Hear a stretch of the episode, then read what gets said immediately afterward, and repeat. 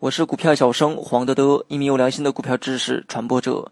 今天咱们主要来讲一下巴菲特说的持股十年有什么意义。不想持有一只股十年，就不要持有一分钟。那么，巴菲特为何说持有十年起步呢？有什么原因在里面呢？我们知道，价值投资啊，需要判断公司的估值，同时还得了解市场的出价情况，因为市场的波动会出现低估、高估等情况。而我们也知道，股票短期呢是投票机，长期是称重机，反映股票的价值是需要一定时间的。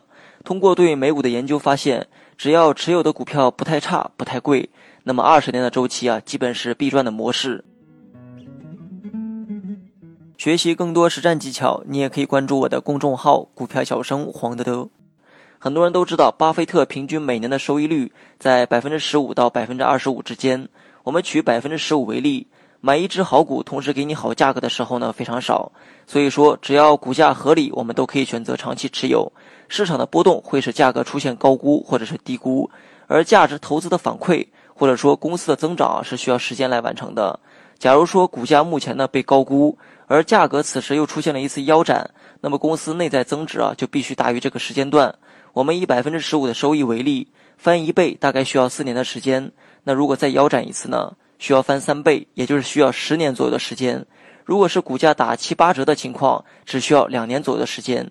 所以通常来说，十年的时间可以让你在最差的情况下入场，也能够收回本金。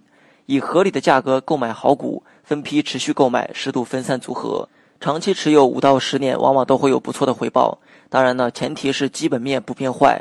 那么最后我们总结一下三点：第一，以合理的价格购买好股，如果是在打七八折的低估情况下，基本需要两年以上的时间回归价值；第二，如果在打五折的低估情况下，大概需要四年以上的时间回归价值；第三。